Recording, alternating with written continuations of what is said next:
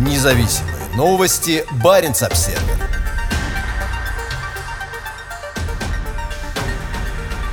На Севмаше спустили на воду Красноярск. Это четвертая из девяти многоцелевых атомных подлодок проекта «Ясень», строящихся для российского флота. Красноярск доказывает, что российские военные кораблестроители набрали обороты в строительстве атомных подлодок после хронического отставания постсоветских десятилетий. В пятницу 30 июля подлодку, которая будет нести самые современные российские крылатые ракеты и торпеды, вывели из гигантского эллинга Северодвинского завода «Севмаш» на Белом море. На церемонии присутствовал главком ВМФ адмирал Николай Евменов и другие высокопоставленные лица. По словам адмирала, два ясеня, Северодвинск и Казань, уже несут боевую службу. И вот сегодня мы выводим серийный корабль, который, я уверен, ВМФ получит в срок с таким же высоким качеством, с которым мы получаем все остальные корабли, сказал на церемонии Евменов, сообщает пресс-служба Севмаша. Как передает ТАСС, глава Объединенной строительной корпорации Алексей Рахманов заявил, что Севмаш прилагает все усилия для ускорения строительства атомных подлодок. Перед руководством предприятия поставлена задача сокращения сроков строительства серии подводных лодок приблизительно на 9-14 месяцев, сказал Рахманов.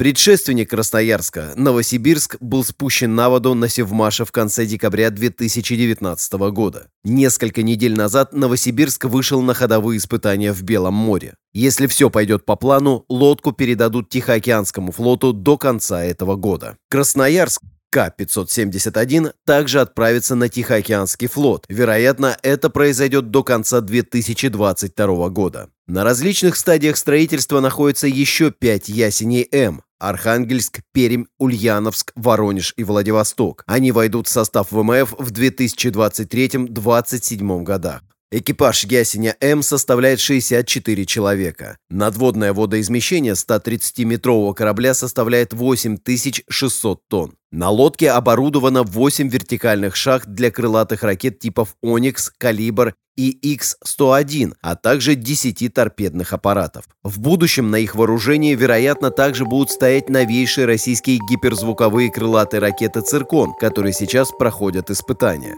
Строительство подводного флота в России сейчас вышло на максимум за все постсоветские годы. Строятся целые серии многоцелевых и стратегических атомных подлодок. В декабре прошлого года Баренц Обсервер сообщал, что сейчас на Севмаше работает больше 30 тысяч человек и строится 15 атомных подлодок.